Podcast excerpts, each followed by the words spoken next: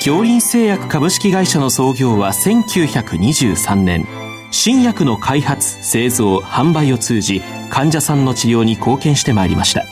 そして現在京林製薬は京林製薬グループへと発展し医薬品を中心とするヘルスケア事業を通して人々の多様なニーズに応え今まで以上に健康な生活に貢献できる企業への進化を目指しています。健康は京林の願いです。臨床医の皆様入気の論剤のパイオニア恐林製薬がお招きするドクターサロンにどうぞ。今日はお客様に東邦大学医療センター大森病院眼科講師松村彩子さんをお招きしております。サロンドクターは防衛医科大学校教授池脇勝則さんです。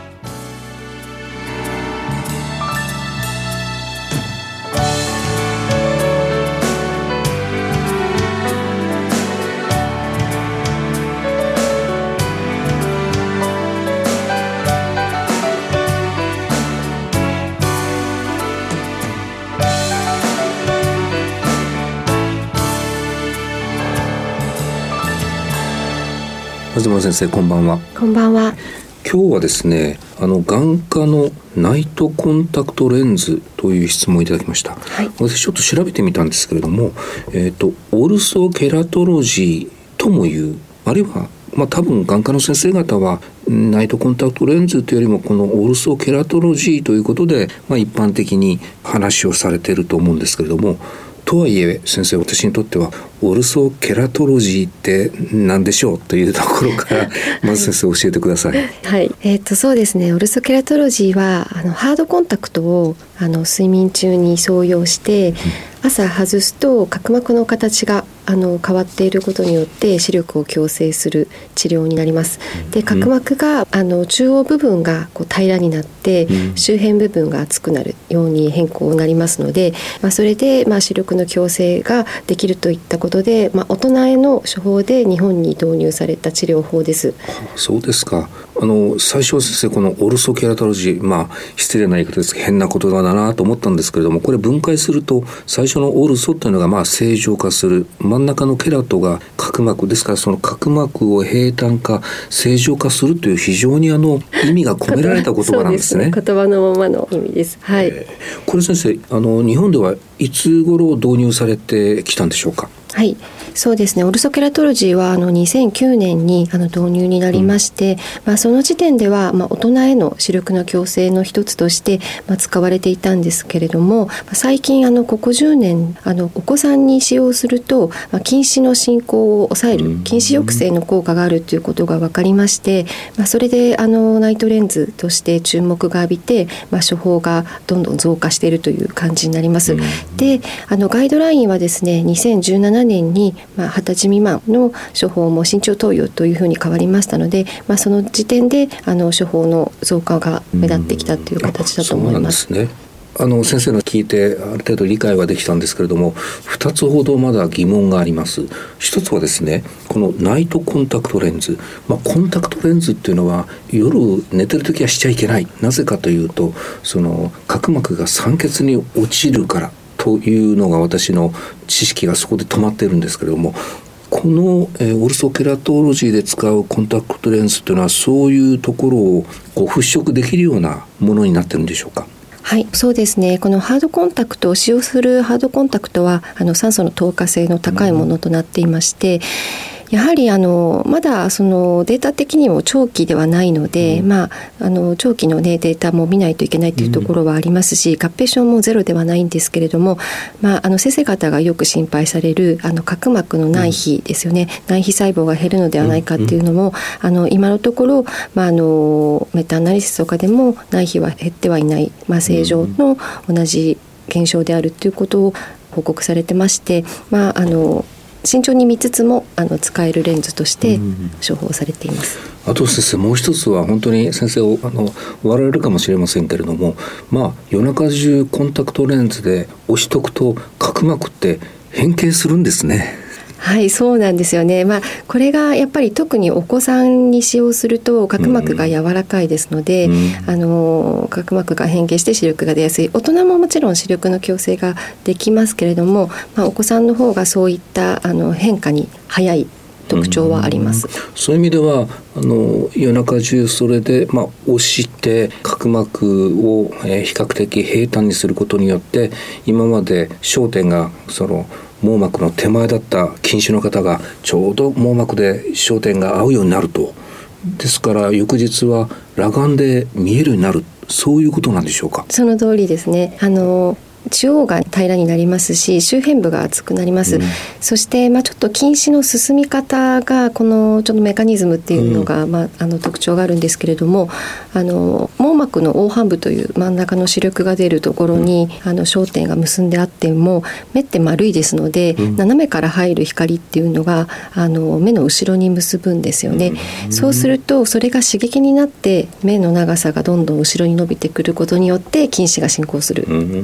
これがまあ一般でいうその熟成禁止というお子さんの禁止のメカニズムなんですよね。でまだまああのはっきり分かってないところもあるんですけれども、まあ、オルソケラトロジーで周辺部の角膜を厚くすることによって斜めから入る光が、まあ、ちょうど網膜の上であったり網膜の前に結ぶことによって、そういった後ろのあの収束の刺激っていうのを減らすっていうことによって近視が進みにくいっていうふうに、まあ、考えられています。わかりましたあのどういう方にこういった治療法が適するかっていう質問なんですけれども、まあ、一般的にその最初は大人で始まったということですけれども近視でも比較的軽症の人たちが対象逆に言うとあまりあの重症の方はちょっとこれは難しいというふうに聞いたんですけどもそうなんでしょうか？あそうですね。あの角膜をコンタクトで圧迫しますので、うん、あの一応ガイドラインではマイナス4までが推奨値となっています。でやはりあの度数を上げて視力を出すこともできるんですけれども、うん、あの圧迫が強くなると角膜の上皮が減る率っていうのも上がりますので、うん、そうするとどうしても傷が増えるっていった合併症が増えてきますので、うん、まあ、マイナス4ぐらいまでがまあ適用になりますね。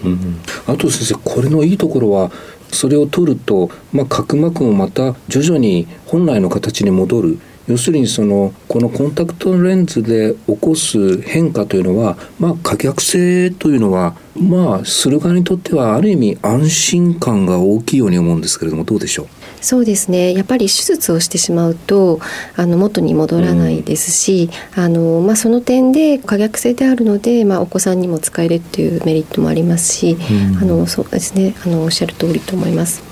これはあの、まあ、今はあのお子さんにも使うようになってきたその、まあ、大きなあの理由というのはそのお子さんの近視の進行をまあ抑制できるこれはもうそういうデータがあるわけですね。そうなんですよね。あの大体オルソケラトロジーでは近視が進む半分からまあ50から60%ぐらいの,、あの進みを減らすっていうデータが出ていまして、で今その近視を進みにくくする治療っていうのはまああの未承認ですので自費の治療で行っています。オルソケラトロジーだけではなくてあの低濃度アトロピンという目薬であったり、あのソフトコンタクトのまた焦点のソフトコンタクトっていう治療法もあるんですけれども、うん、やはりオルソケラトロジーの有効性があのとても高くてまたそのやっぱり裸眼で視力が出るっていうところが、うんね、まあ、人気のところですよね。まあ、あのできれば昼間はコンタクトレンズ眼鏡したくない。あるいはまあ結構なアスリートレベルの方でまあコンタクトレンズできないような方にはすごくいいですねこれは。そうですねやっぱりスポーツをしている方とかよくあのプールで泳ぐ方とかは喜ばれますね。うん、これはあのそれのまあやりたいといった時にこれいくつかのこう会社からそういったレンズが出ていますけれどもそれはあの既製品をこうやってみるのかあるいはその方の目に合わせたものを作っていただけるのかどっちなんでしょうか？はい、えっとまずそのトライアルといって一番最初にまああの決まった方を入れるんですけれども、まあそこでフィッティングを見て、まあその方の目に合うオーダーメイドのレンズになります。う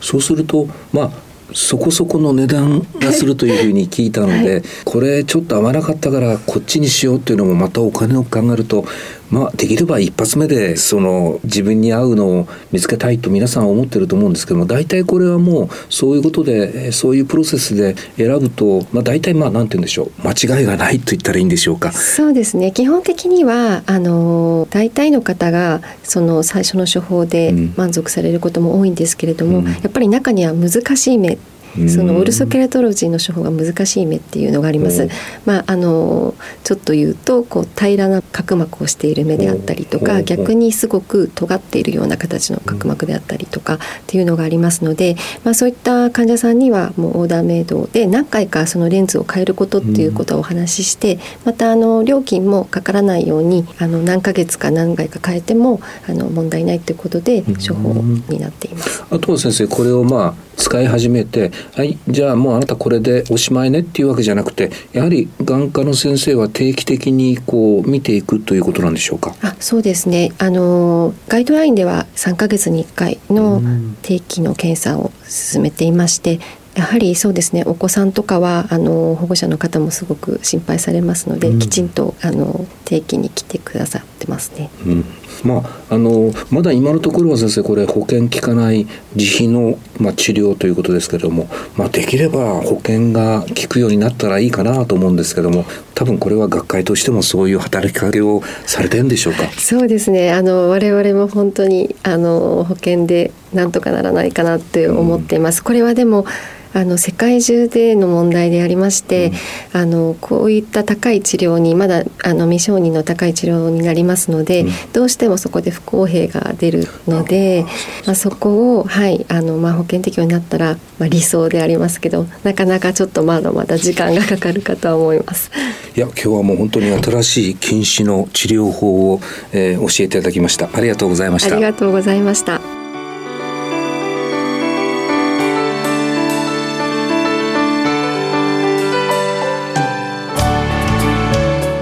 客様は東邦大学医療センター大森病院眼科講師松村彩子さん。サロンドクターは防衛医科大学校教授池脇勝則さんでした。それではこれで恐林製薬がお招きしましたドクターサロンを終わります。